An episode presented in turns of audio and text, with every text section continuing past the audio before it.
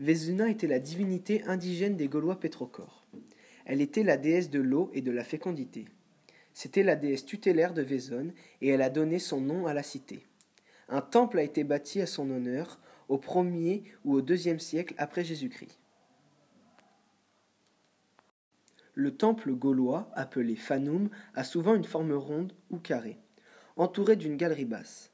Le temple romain est souvent rectangulaire avec un vestibule, un pronaos, à colonnes ouvrant sur une chambre sacrée, une cella.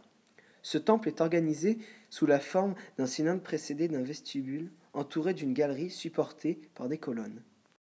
Il s'inscrit dans un enclos couvert bordé par un péristyle.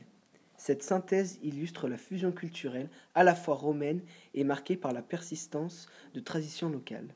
La pièce principale se situe dans un cylindre en forme de tour de 20 mètres et de, diamètre de plus de 25 mètres de haut. Il y avait là une statue de la déesse. C'est le principal temple de la cité lors de sa fondation. Il borde le Fanum et la ville est construite autour de lui. Vesuna était vénéré sans doute aux côtés de Mercure et d'Apollon. Le culte de la déesse se manifestait lors des fêtes locales pour l'anniversaire de la cité. Il y avait des processions qui se déroulaient dans le péristyle du temple. Petit à petit, le culte perd de son importance, concurrencé par les autres cultes. Lors des grands raids barbares en Gaule des années 275-276, Vesuna s'entoure d'une enceinte défensive. Le temple, peu à peu abandonné, n'en fait pas partie. Aujourd'hui, il reste une tour ébréchée. Selon une légende, Saint Front, en chassant les démons qui se réfugiaient dans cette tour, aurait créé cette brèche.